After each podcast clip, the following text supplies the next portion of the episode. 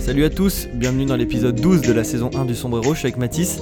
Salut, salut Lineux, salut à tous, bienvenue dans ce nouvel épisode. Donc on se retrouve euh, comme à notre habitude pour euh, parler voilà, du, week-end de football, de l'actualité euh, footballistique du moment. Alors c'est vrai qu'on n'a pas eu un week-end très riche en, émotions footballistiques, en spectacles sur les 5 grands championnats. Voilà, néanmoins, on va quand même avoir quelques, quelques, petites, quelques petits débriefs à vous proposer sur cet épisode. On va d'abord commencer par parler de l'opposition de vendredi soir, de samedi soir, pardon, entre l'OM et le Racing Club de Lens. Et puis, ça nous ouvrira sur une petite question par rapport à la lutte au podium en Ligue 1. On évoquera ensuite la Serie A, voilà, euh, un petit peu comme ce qu'on a pu euh, faire pour la première ligue euh, la semaine dernière. On parlera du choc entre l'AC Milan et la Juventus, un choc assez décevant, on le verra. Et puis on parlera là encore des débats pour la lutte au titre en Serie A. Et puis on terminera avec une petite perspective sur la Coupe de France qui ouvrira un nouvel opus le week-end prochain. Merci Mathis pour, pour ce beau programme. C'est vrai que la plupart euh, du foot en folie ce week-end était plutôt de l'autre côté du Rhin. En Allemagne, il y a eu des matchs à, fort rebondissement avec euh, des victoires euh, assez retentissantes. Mais on va quand même parler de notre tendre et cher Ligue 1, notamment avec le choc de samedi soir. Dans un Bollard à 5000 personnes, mais qui fait quand même vibrer lors du moment des corons. Donc un match un peu à sens unique. Défaite des hommes de Francaise 2-0. Donc si rapidement on peut rappeler les compositions, donc du côté de l'Olympique de Marseille, dans les buts, on avait Paolo Lopez. Une défense à 3 ou 4 ça dépend comment on le voit, Luan Pérez, euh, Tsar Saliba. Un milieu, euh, Camara, Rongier, Gendouzi. Et puis un trio d'attaque, si on peut dire, euh, Enrique, Gerson, Under et Payet en faux neuf si on base sur le 3-3-3-1. Et du côté de Lens, la seule surprise du 11, Stéphane Ignace, après un, trident défensif toujours pareil, Medina, Danso, Grady. Les deux pistons, Klaus et Frankowski, un entre-jeu Fofana, Doucouré un, deux numéro 10, Saïd et Kakuta, pour soutenir un attaquant, Florian Sotoka. Ouais, c'est vrai que quand on voit les compositions comme ça, euh, outre euh, l'organisation tactique toujours un, petit peu, euh, bon, on va pas dire hasardeuse, ce serait totalement inapproprié, mais toujours un petit peu difficile à dire du côté de l'Olympique de Marseille, c'était voilà la présence, comme tu l'as rappelé, de Ulka Farines dans les buts, dans la continuité de ce dont avait parlé Franck Hez, sa volonté voilà de bousculer un petit peu la hiérarchie avec Jean-Louis Lec qui arrive un petit peu en fin de cycle. Qu'est-ce qu'on retient de ce match? Qu'est-ce qu'on note euh, sur euh, le contenu de, cette rencontre? Bah Déjà, si on veut faire un petit point tactique par rapport à comment j'ai euh, évoqué les compositions, c'est-à-dire qu'il y avait plutôt une défense à 5 côté marseillais, c'est-à-dire que c'était plutôt Bouba Camara qui reculait dans cette défense qui était positionnée plutôt à 4, c'est-à-dire que Luan Pérez était vraiment comme un défenseur gauche. Tsar, Saliba étaient les deux défenseurs centraux avec une sorte de libéraux, Boubacar Camara et à droite Valentin Rongier. Donc c'était assez intéressant de voir ça parce que dans le même temps on avait des sorties de balles. Donc comme l'évoquait euh, Bey qui a eu la chance de rencontrer Sampaoli pendant sa, sa formation, il travaille énormément les salidas. Donc en espagnol ça veut dire les sorties de balles et on l'a bien vu, c'est-à-dire qu'il y avait un plan de jeu très précis. C'était Valentin Rongier qui venait prendre l'espace dans le centre, c'est-à-dire qu'il y avait quand même euh, une polyvalence de Valentin Rongier qui à la fois occupait le couloir droit pour défendre euh, dans cette défense à 5 et qui lors des sorties de balles revenait dans l'axe pour pouvoir soutenir et, jouer quasiment comme un numéro 6 donc ça c'était le petit point tactique c'est ça qu'on peut retenir un petit peu. Après du côté de, du RC Lens on était vachement déçus et tout le monde le, disait euh, à l'antenne de Canal euh, qui, diffusait le match pardon c'est que Lens s'est totalement renié dans ce match. Et c'est assez étrange que les hommes de Francaise se soient reniés à ce point puisque on connaissait la persévérance de, cet homme de la formation euh, lançoise, qui même lorsqu'il a affronté les, ogres du Paris Saint-Germain, ne s'est pas renié. On avait un match exceptionnel. Et là, cette fois-ci, c'est vrai qu'ils ont été un peu timides à, les attendre en bloc bas. Alors Florian Sotoka euh, disait à la mi-temps euh, qu'il n'arrivait pas à presser par rapport à la possession marseillaise. Mais pour moi, c'est se tromper de combat de dire ça, puisqu'on l'avait vu, et Mathis, tu faisais la, réflexion en off avant de, tourner l'émission. On avait retenu un point de ce match lors du début de saison, c'était que Lens avait été très fort dans le pressing marseillais. Alors, je vais te poser une petite question. Est-ce que c'est l'OM qui a super bien réussi son coup en termes de position ou alors c'est un Lens qui est passé à côté de son match? Bah c'est vrai que c'est difficile de dire que Lens pouvait pas faire mieux, parce que comme tu l'as dit, ils se sont réunis, c'est vrai qu'on en attendait mieux, et pour continuer un petit peu sur le parallèle qu'on a évoqué euh, avec le match aller, on avait vu quand même un scénario inverse, alors euh, pour le coup c'était une victoire beaucoup moins nette euh, de, de Lens, 3-2 si je dis pas de bêtises, mais on avait eu une vraie opposition très disputée dont Lens avait vraiment tiré le meilleur, euh, un scénario euh, pas, pas évident, et pourtant euh, avait été très très rigoureux tactiquement, avait bien livré une, véritable leçon de, pressing, un pressing de grande classe, et avait très bien, marqué, on sentait une vraie rigueur tactique, et c'est vrai que là c'est peut-être ce qu'il a manqué à Lens, et ce qui a permis à l'Olympique de Marseille et à Sampaoli de poser plus facilement leurs ambitions sur cette rencontre, et donc de remporter les trois points si précieux. Oui, exactement. Et puis si tu me permets, je pense que c'est le match face à Lens qui a montré à Sampaoli toute l'ambivalence de son système, avec ce déséquilibre en attaque, mais aussi du coup cette fébrilité face au pressing adverse. Et du coup, c'est pour ça qu'on euh, Lens a eu beaucoup de mal à capter euh, le pressing euh, lensois, euh, enfin à capter la possession marseillaise. C'est parce qu'il y avait aussi soit une structure à 3, c'est-à-dire qu'il y avait Saliba, Chaita Tsar et Luan Perez qui étaient à 3 derrière pour sortir les ballons ou alors une à 4 quand Rongier revenait à droite et que du coup ils étaient euh, avec euh, Luan Perez défenseur gauche, ou alors même des fois ils étaient à 5. Donc c'était très compliqué pour l'organisation des, des, euh, des attaquants lensois, d'autant plus que Marseille, dès lors qu'ils ont ouvert le score, parce que si on se réfère au stade de, foot, de F bref, les 4 premières occasions dans le match, c'est 4 occasions marseillaises, la 9e, 15e, 29e et 34e.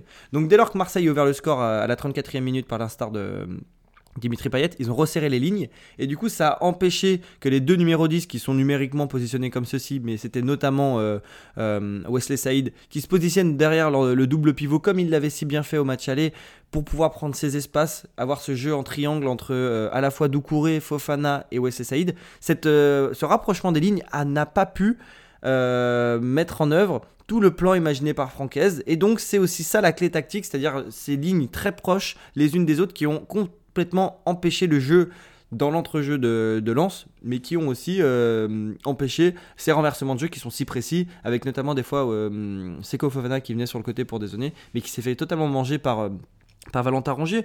Valentin Rongier qui fait un match plein et qui, en fait, au final, bah, prend de la meilleure des manières cette reconversion quasiment comme un arrière droit désormais. Oui, tout à fait. On voit sur, sur cette saison et sur tout ce que, toute l'exigence qu'a euh, Sampaoli avec son effectif, toute la polyvalence de Valentin Rongier, qui est un vrai travailleur dans cette équipe de l'OM et qui apporte beaucoup. Euh, c'est pas forcément un cadre, c'est pas toujours un indispensable, mais lorsqu'il est là, il fait un bien fou et il répond toujours présent. Hein. C'est ce qu'il avait pu peut-être euh, lui être reproché parfois depuis son arrivée dans, dans la cité phocéenne. Mais on sent que cette saison, il a peut-être, qu'on peut le dire, il a peut-être quand même passé un cap. Et en tout cas, il répond toujours présent. il est toujours très serein, très propre, très rigoureux là aussi. Euh, avec un apport euh, à la construction ou défensivement euh, qui fait toujours du bien à son équipe. Donc toujours pour continuer sur, sur ce point de vue des, individualités, côté marseillais, on a aussi Gendouzi qui a réalisé un très très bon match. On avait parlé de son match contre Lille qu'on avait trouvé un petit peu en dessous des attentes quand même, qui laissait un petit peu à désirer. Là, ça n'a pas été le cas. il a réalisé, il a rendu une très bonne copie. Et puis par contre, on l'a rapidement évoqué tout à l'heure, Wilker Farines qui, faisait sa, bon, une de ses grandes premières, on va dire, dans, le but de lance.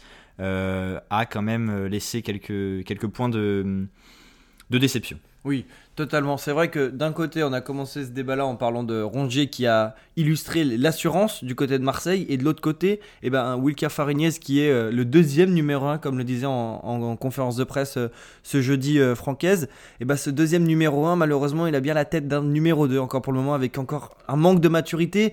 Malheureusement, sur le deuxième but de Bakambu, il se positionne pas comme il faut. Il a envoyé 2-3 sacoches où normalement on doit lui demander de relancer au sol.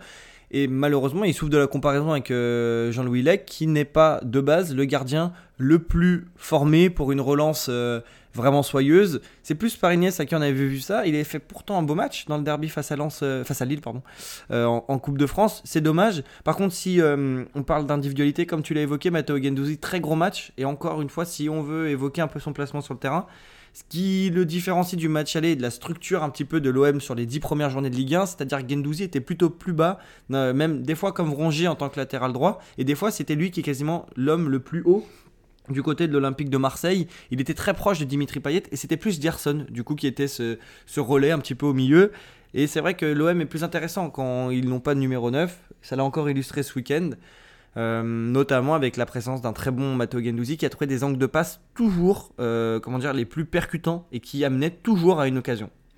Alors à la clé de ce match, on a un résultat euh, donc très favorable pour l'Olympique de Marseille, comme on l'a évoqué. Ça nous amène forcément à nous intéresser à ce qui se passe en haut de tableau en Ligue 1. Alors bien sûr, bah, à Paris, on voit mal comment Paris peut être repris à ce stade-là de la saison. Hein. Si on est réaliste, c'est totalement improbable, totalement impossible. Mais en revanche, on a quand même des luttes qui se dessinent, qui prennent des, contours de plus en plus nets euh, ces dernières semaines, avec donc l'OGC Nice qui est euh, dauphin du Paris Saint-Germain, qui reste sur sa solide deuxième place et qui reste notamment sur une belle dynamique de 5 matchs euh, et 5 victoires sur les 5 dernières rencontres. Donc l'OGC Nice a 42 points, qui est quand même talonné d'assez près par l'Olympique de Marseille et ses 40 points. Et puis ensuite, voilà, le, le top 10 déroule avec Strasbourg 4ème, la très belle surprise, on aura peut-être l'occasion de l'évoquer rapidement ensuite. Rennes, toujours un petit peu irrégulier, qui reste quand même sur 4 euh, défaites sur ses 5 derniers matchs, mais qui montre des belles choses très régulièrement. Et puis voilà, ensuite Montpellier, Monaco, euh, Lens. Nantes, et puis bien sûr euh, Lille et Lyon, les outsiders. Comment est-ce qu'on peut qualifier Lille et Lyon? Quel rôle est-ce que ces équipes joueront dans la lutte au podium sur cette fin de saison? Bah, c'est un peu compliqué de. C'est vrai que ce classement de Ligue 1, c'est marrant. Si on regarde aussi bien en bas du classement que en haut, ça distribue très peu de points. C'est-à-dire qu'aujourd'hui, même si Nice est parti sur des bases d'une saison à quoi 60-65 points euh, pour le moment. L'année dernière, le, podium se finit à 60. Je crois que c'est Monaco qui est troisième avec 73 points, Paris 75 ou 76 et Lille 78, quelque chose comme ça. Ça se trouve, je dis des bêtises, mais pour moi, c'est autour de ces eaux-là. C'est vrai qu'il y a quand même une. une euh, non, Lille est à 80, Paris 83, 82 et Monaco 78. C'est-à-dire qu'aujourd'hui, euh, Nice, qui est deuxième, et serait sur une base de 60, entre 73 et 76, c'est vrai que ça distribue moins de points cette saison. Ça veut dire quoi? C'est-à-dire qu'il y a plus d'outsiders pour ces places européennes. Donc, grosso modo, la clé qu'on cherche pour, euh, si on devait définir un petit peu le, comment dire, le portrait robot de la du club qui serait le plus à même de finir sur le podium, c'est la clé de la régularité. Aujourd'hui, les clubs les plus réguliers et non pas les plus protagonistes sont Nice et le Paris Saint-Germain. Marseille a montré de belles choses. On voit une mutation. Hein. On l'avait évoqué la semaine dernière dans l'épisode. Il du mieux en termes de régularité pour l'Olympique de Marseille. oui, exactement. Ils n'ont pas perdu depuis leur match face à Brest, qui avait été une grosse surprise à domicile le 4 décembre. Donc, euh, donc il y, a cette régularité qui est en train d'être retrouvée. Strasbourg qui tombe ce week-end euh, face à Bordeaux. Euh, mais par contre, on voit des équipes derrière qui sont intéressantes. On l'a vu, Rennes, on en avait longuement parlé face au match face à, hum, face à, Lyon. Euh, ils sont très intéressants. Montpellier, qui gagne hier face à Monaco à la dernière seconde, mais qui tombe durant la semaine face à 3. Monaco, qui étrie euh, euh, clairement la semaine dernière, mais qui fait un match sans hier à Montpellier. Donc au final, ça distribue très peu de points, d'une part parce que c'est très serré, mais d'autre part parce qu'il n'y a pas une équipe plus que l'autre dans ces outsiders qui arrive à s'affirmer. Donc on peut arriver à une sorte de conclusion de débat, et c'est la même chose pour l'île et Lyon, hein, encore pire, c'est-à-dire que même si Lyon est sur deux victoires, euh, Lille perd encore ce week-end face à Brest. La question c'est quelle équipe arrivera à concurrencer en termes de régularité, et ça c'est vraiment la matrice de notre débat, je pense, le point central, pour arriver à ces places européennes qui récompensent au final l'équipe la plus régulière dans ses prestations, mais aussi dans ses résultats. Oui, c'est vrai que on imagine assez aisément hein, voilà, cette régularité qui va être vraiment la, clé de ce débat, d'autant plus qu'il reste pas non plus tant de matchs que ça. On a bien entamé maintenant euh, la phase retour du championnat. Euh, on arrivera très vite au printemps. Et c'est vrai que Nice est très régulier, on n'a rien à dire là-dessus. Marseille, je trouve que quand même sur les derniers matchs, c'est euh, plutôt, plutôt correct. Après, peut-être qu'ils vont replonger sur une ou deux des, prochaines rencontres. Ensuite, Strasbourg. Bon, Strasbourg a l'étoffe parfait de la, de la belle surprise, comme ça a pu être le cas pour Lens il y a, il y a quelques temps. Mais bon, on imagine quand même mal Strasbourg se mêler de manière durable à la course à l'Europe ou à la course à la Ligue des Champions même. Et après, c'est vrai que ces équipes que sont Rennes, Montpellier, Monaco manquent cruellement de régularité. Euh, et c'est un peu euh, le même effet pour, euh, pour Lille et Lyon, comme tu l'as dit. Et c'est vrai que Lille et Lyon, ça, fait un peu du mal, un peu mal de les voir comme ça, même s'ils ont bien remonté quand même par rapport aux situations qui ont pu être l'heure en début de saison. Mais ils restent quand même 10e, 11e respectivement, avec 32 et 31 points. Donc il y a quand même une petite distance. Et puis il y a des équipes comme Lens, Nantes, Strasbourg, on l'a dit, entre les deux. Donc, voilà, il reste encore sûrement beaucoup de choses à voir mais ça va pas être évident. Euh, peut-être que si une équipe parmi celles-ci euh, se détache en gagnant plus en régularité, peut-être que ça peut être vraiment cette équipe qui va tirer euh, son épingle du jeu et ça renforce ce qu'on dit par rapport voilà, à, toute cette régularité. C'est certainement oui l'équipe qui sera la plus régulière qui tirera le plus profit d'une longue série, comme a pu faire notamment Brest, qui, est sur, qui avait fait 6 victoires de suite, qui était largement remonté au classement. Parce que comme je l'ai dit, on distribue peu de points en haut du classement, mais très peu aussi en bas du classement. Et juste dernier petit point qui peut être important, c'est les équipes qui ont la Coupe d'Europe. Donc on sait que Rennes, Monaco ont la Coupe d'Europe pour cette lutte pour les places européennes. Nice ne l'a pas. Lille et Lyon euh, l'ont aussi. Alors, il y a une ambivalence. Marseille l'a aussi, euh, mais doit jouer un barrage avant de se qualifier pour l'Europa euh, Conference League parce qu'ils ont été virés de, leur poule. C'est une ambivalence parce que la Coupe d'Europe peut très bien amener une série de bonnes victoires en championnat, parce que s'il y a un élan qui se crée, comme avait fait Rennes après une victoire face à Lyon, avait enchaîné de bonnes performances ça peut, ça peut être le cas. Pour autant, ça peut être aussi un argument de fatigue en plus pour les, équipes. Et on voit des équipes comme Monaco qui ont eu des, blessures, comme euh, Crepa Diata par exemple, euh, des fatigues musculaires, euh, des joueurs qui, qui jouent beaucoup, notamment euh, Diop euh, du côté de Monaco. Et c'est vrai que ce sprint final va être haletant, mais va être aussi très usant pour ces équipes. Et des équipes comme Strasbourg qui, mine de rien, ou un. Bon, des joueurs à la canne en ce moment, mais. euh, ont un effectif assez pléthorique pour une, pour un- une équipe du, du, budget de Strasbourg parce que quand on a une attaque avec Habib Diallo, Ajorc, Thomasson, Gamero, euh, il y a aussi euh, Majid Waris sur le banc. Euh, J'oublie le joueur qui s'est longuement blessé et qui revient en ce moment, un Sud-Africain, qui, qui- Lebo Motiba. Il y a quand même une, une- présence assez large. Et puis même hier, quand ils perdent à, à à Bordeaux, euh, ils font quand même rentrer Cassie, ils font rentrer Gilbert. euh, il y avait Gilbert sur le terrain, pardon. Donc il y a- vraiment un effectif qui est assez complet. Il faudra miser sur Strasbourg jusqu'au bout parce que c'est vrai que quand même euh, l'effectif pléthorique qu'ils ont, et j'ose le mot pléthorique, fera qu'ils pourraient peut-être jouer les avant-postes pour, pour cette fin de saison. Tout à fait, alors on va pouvoir passer après ce, ce- panorama assez étoffé sur ce qui se passe en haut de tableau en Ligue 1. On va pouvoir euh, avoir peut-être un débat un petit peu du même style, mais cette fois euh, de l'autre côté des Alpes avec la Serie A, euh, avec l'Italie, qui nous a pas offert du très grand spectacle sur cette. sur cette confrontation, ce choc, qui était le choc de, cette journée entre Milan et la Juventus. Donc, donc voilà, pas du très grand spectacle, mais des effets au classement et des, des observations à, à en tenir.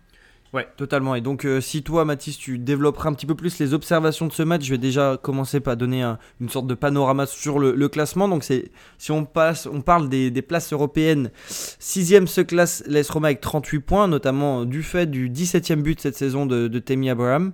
Cinquième la Juve, quatrième l'Atalanta qui était accroché sur la pelouse de la Lazio Rome ce week-end.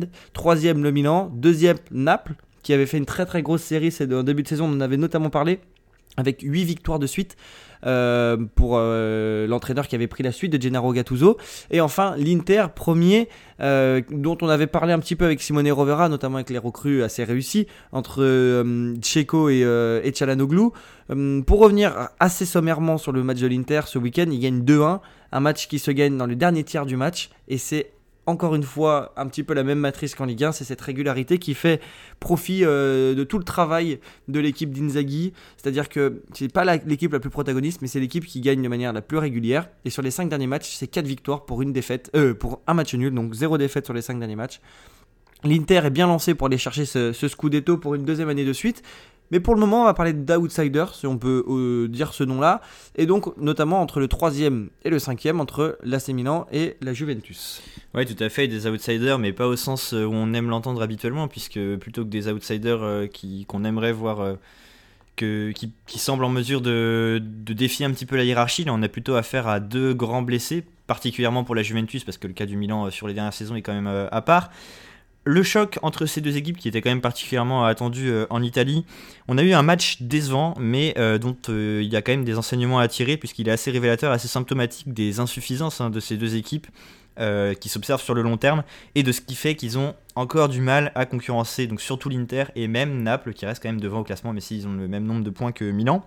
Donc d'un point de vue très pratique, les compositions, on avait Maignan du côté de, de Milan dans les buts, donc voilà comme d'habitude, une défense avec euh, Calabria, Kaloulou, Romagnoli et puis Théo Hernandez, Euh, un entrejeu avec euh, Krunic, Tonali, euh, Brahim Diaz en meneur de jeu et puis Raphaël Leao et Messias sur les côtés et Zlatan Ibrahimovic en pointe. Et alors du côté de la Juventus, on avait donc un 4-4-2 qui s'est parfois mis en 4-3-3 avec euh, Chesney dans les buts, De Chiglio, Rugani, euh, Ciani et Alexandro. Donc c'était euh, Mathis Delirte qui aurait dû démarrer à la place de Rugani, mais euh, je crois qu'il a été malade euh, dans la journée, donc euh, d'où ce, petit changement de dernière minute. On avait ensuite une plaque tournante avec euh, Betancourt et Emmanuel Locatelli euh, dans l'entrejeu. Et puis donc euh, Quadrado qui était euh, plus ou moins excentré euh, sur son côté. Euh, et puis McKenny et avec une attaque euh, donc euh, Morata et puis Dybala en, en 10. Euh, Qu'est-ce qu'on retient de ce match? On avait, bon, d'abord dans le contexte, un match à, au goût un petit peu fade, peut-être qu'on peut dire comme ça, avec voilà la jauge à San Siro qui fait que le stade sonnait un peu cru, une pelouse très très médiocre, parce que je crois que c'était la première fois dans l'histoire de la Serie A que euh, San Siro accueillait un match de l'Inter le samedi et un match de, du Milan le lendemain. Elle va être changée juste, juste avant le derby qui sera le 6 février. Donc on devrait avoir un beau spectacle pour ce, pour ce week-end-là. Tout va être mis en ordre pour que Giuseppe Meazza soit le plus beau possible avec la meilleure pelouse possible pour que ce spectacle soit au rendez-vous. Ouais, tout à fait. Et c'est vrai que là, c'était pas le spectacle n'était pas au rendez-vous. Justement, la transition est toute trouvée. On a eu une première mi-temps avec peu d'occasions. on a senti un manque de réalisme assez criant sur les quelques opportunités. Beaucoup de frappes qui ont été soit contrés, mais pas toujours très adroitement, ou qui sont tout simplement partis en tribune. Euh, malgré ça, on avait quand même un, duel, une opposition très intense avec beaucoup d'engagement, euh, pas mal de fautes, c'est pas ce qui rendait le match le plus agréable à voir, mais on sentait qu'il y avait de l'engagement.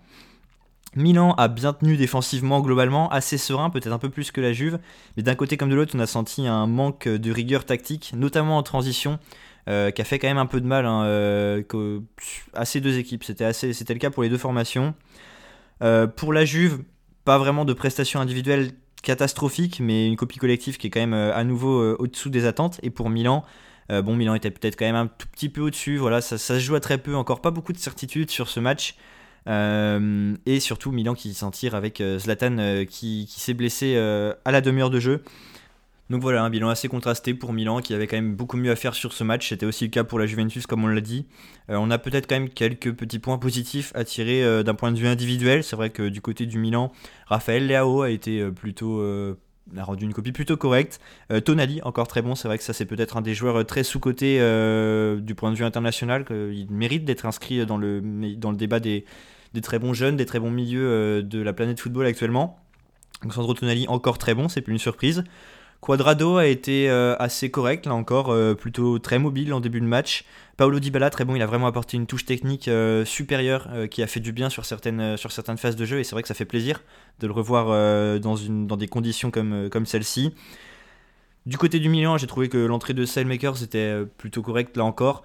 C'est ce qu'on retient. Hein. C'est vrai qu'il n'y a pas de prestation. Bon, peut-être Tonali du côté du Milan quand même, mais on ne se dit pas qu'il y a des joueurs qui ont fait un très très très très bon match, vraiment. Euh, Alexandro qui a par contre euh, rendu une prestation euh, assez catastrophique. C'est vrai que c'est là encore c'est décevant de le voir comme ça, mais c'est plus une surprise sur cette saison.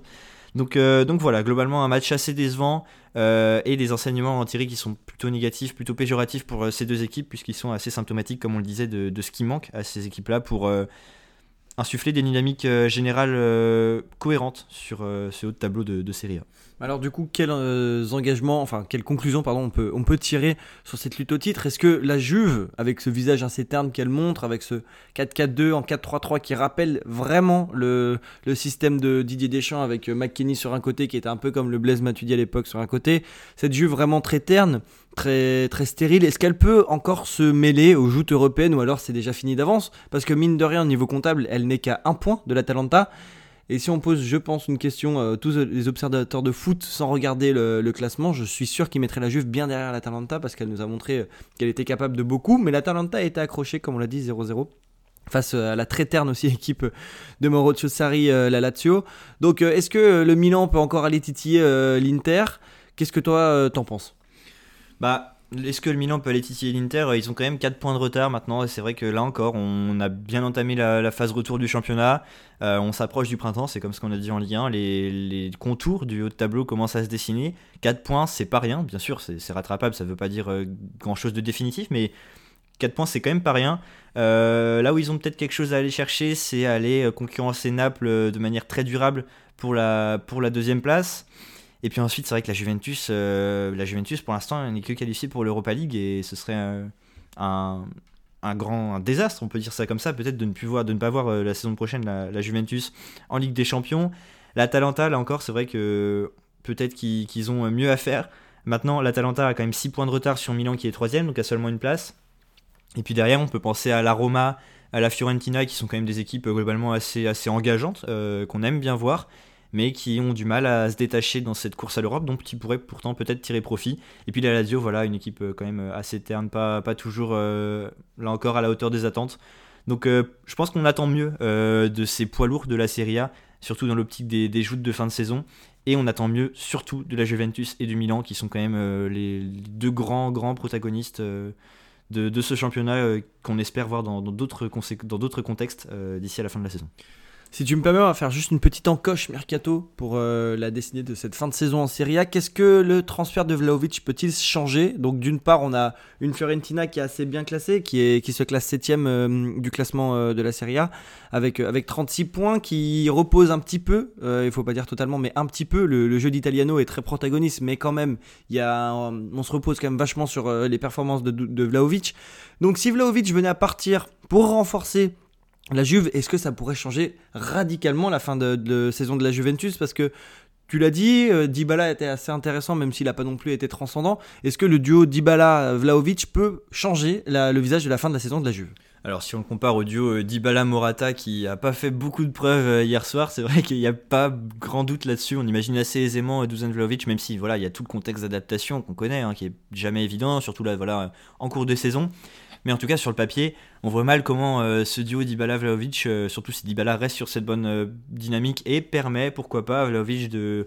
Là, on, est quand même sur de l'hypothétique, mais permet, pourquoi pas, Vlaovic de, s'adapter au mieux. je pense que ça fera toujours meilleure impression que le duo avec Morata. Maintenant, voilà, il manque sûrement plus qu'un seul joueur, plus qu'un seul talent individuel à cette Juventus-là pour pouvoir faire ce qu'on attend d'elle. Et par contre, à contrario, à la Fiorentina, Déjà, ils ont un petit peu de mal à se mêler dans la course pour les places européennes. Bon, après, c'est pas vraiment leur statut euh, à la base, mais ça aurait pu quand même être intéressant. Et là, c'est vrai que si, avec, avec le transfert de Vlaovic, ils vont sortir quand même assez affaiblis de ce mercato, je pense. Et du coup, ça pourrait relancer le jeu des chaises musicales en Italie, qui est assez marrant, parce que c'est vrai que l'Italie, il y a beaucoup de transferts intra-championnat, ce qu'on voit pas forcément beaucoup en Ligue 1. Euh, par exemple, euh, bah, Milik, qui était un ancien de, de, la Serie A, pourrait revenir sous les couleurs de la Fiorentina. En tout cas, ce qui est sûr, c'est que l'information de, de Vlaovic à la Juve a été confirmée ce matin par la Gazzetta dello Sport, qui titrait euh, que Vlaovic voulait rompre avec la Fiorentina, il voulait seulement la Juve.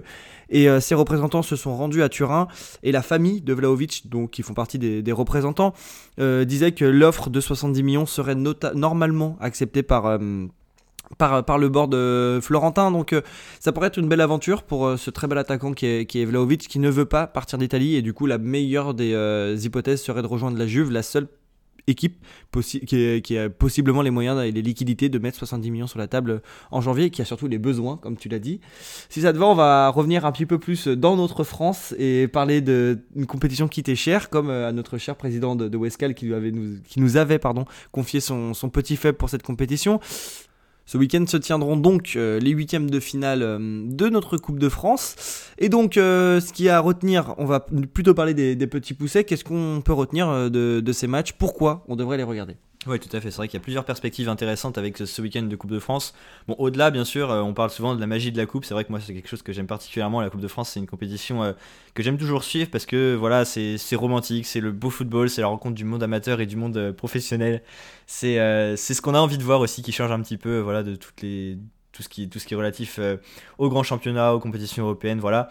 Donc les perspectives qui vont être intéressantes pour ce week-end de Coupe de France, on peut dégager plusieurs choses. D'abord, on a encore deux clubs amateurs donc euh, le FC Versailles et euh, le Bergerac euh, Football qui évoluent tous les deux en National 2 sur, sur cette saison. le FC Versailles se déplacera sur le terrain de Toulouse. On a une histoire un petit peu folklorique avec le fait que le match de Versailles ne puisse pas se jouer à Versailles du fait du château de Versailles.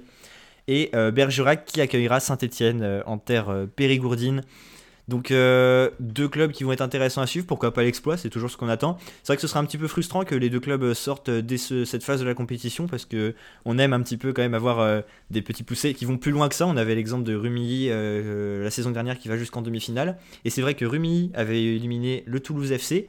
Donc pourquoi, pourquoi pas Versailles pour faire, faire de même, rééditer cet exploit, même si Toulouse sera peut-être quand même assez difficile à prendre au piège. On voit que c'est une équipe qui est sur une bonne dynamique en Ligue 2 et qui tient aussi à accrocher cette première place euh, sur, euh, sur cette saison. Et puis Bergerac euh, à Saint-Etienne, qu'est-ce qu'on peut dire un petit peu de, ce match, de cette opposition, et notamment aussi pour Saint-Etienne bah, Tu as, parlé de, as évoqué le, cas de Rumi, qui avait été un très beau souvenir pour moi, je me rappelle, c'était bah, déjà ça se passait à, Annecy, c'était vraiment un match qui bah, je trouvais qu'il était euh, assez sympa. On, retrouvait un petit peu le, goût du football. Il y avait de nouveau des, supporters euh, bah, à côté du stade. Il y avait tout, toute l'équipe de Rumi qui avait pas démérité pendant la saison de, National 2, qui avait eu des problèmes. Euh, au niveau du championnat et qui du coup avait éliminé aussi le FC Annecy juste avant donc c'est vrai que c'était assez, assez sympa tout le, le, conte un peu de fait qu'avait vécu le, club de Rumi donc c'est vrai qu'on aimerait pouvoir avoir de nouveau euh, une sorte d'épopée comme celle-ci. Toulouse avait été décimé à la fois par le Covid et à la fois parce qu'ils avaient aussi les barrages de Ligue 2, donc c'est-à-dire qu'ils avaient affiché complètement une équipe B, ce qui ne sera pas le cas, je pense, ce week-end face à Versailles. Par contre, le match où c'est vraiment le match de la peur, c'est Bergerac contre Saint-Etienne. Bergerac a déjà tout réussi dans, sa épopée en, Coupe de France. Il y a des joueurs qui sont nés à Saint-Etienne qui jouent dans l'équipe à Bergerac. C'était notamment France Inter qui a fait un sujet sur ça qui était assez intéressant, qui montrait que bah, les, familles allaient se déplacer jusque, euh, jusqu'à Bergerac pour voir le match. Donc c'est vrai que bah, le contexte sera explosif parce que Saint-Etienne euh, reste sur euh, que des défaites en Ligue 1 sur, sur les deux derniers mois. Donc c'est l'équipe de Saint-Etienne qui a le plus à perdre. Après, il y a aussi un autre match de la peur. C'est entre Nancy et Amiens. Nancy qui est dernier de, Ligue 2, qui a encore pris 4-0 ce week-end. Contre Amiens qui vient de prendre 3-0 face à Guingamp ce week-end. Ça va être un match de la peur. Et au final, euh, bah, Nancy euh, a déjà sorti Rennes au tour dernier. Est-ce que ça peut pas être aussi euh, un nouvel exploit de la part des Nancéens Oui, tout à fait. Plutôt qu'un match de la peur, moi j'aurais tendance à voir la Coupe de France, notamment pour cette, AS Nancy-là, comme une relative bouffée d'oxygène. Voilà, c'est vrai que la, victoire contre Rennes avait fait beaucoup, avait procuré beaucoup de plaisir aux supporters. On imagine assez bien, euh, ils avaient accueilli à, Marcel Picot et euh, une belle victoire au tir au but, toute l'émotion qui va avec. Et puis bien sûr, bah, c'est ce que, tu as évoqué hein, largement, la, magie de la coupe. On, en revient toujours à cette, cette notion-là. Toujours est-il que peut-être que Nancy a plus à, que Amiens pardon a plus à perdre que Nancy sur, euh, sur cette opposition là. Ça nous permet aussi de parler de d'autres clubs professionnels euh, qui vont peut-être avoir quelque chose à jouer dans cette Coupe de France.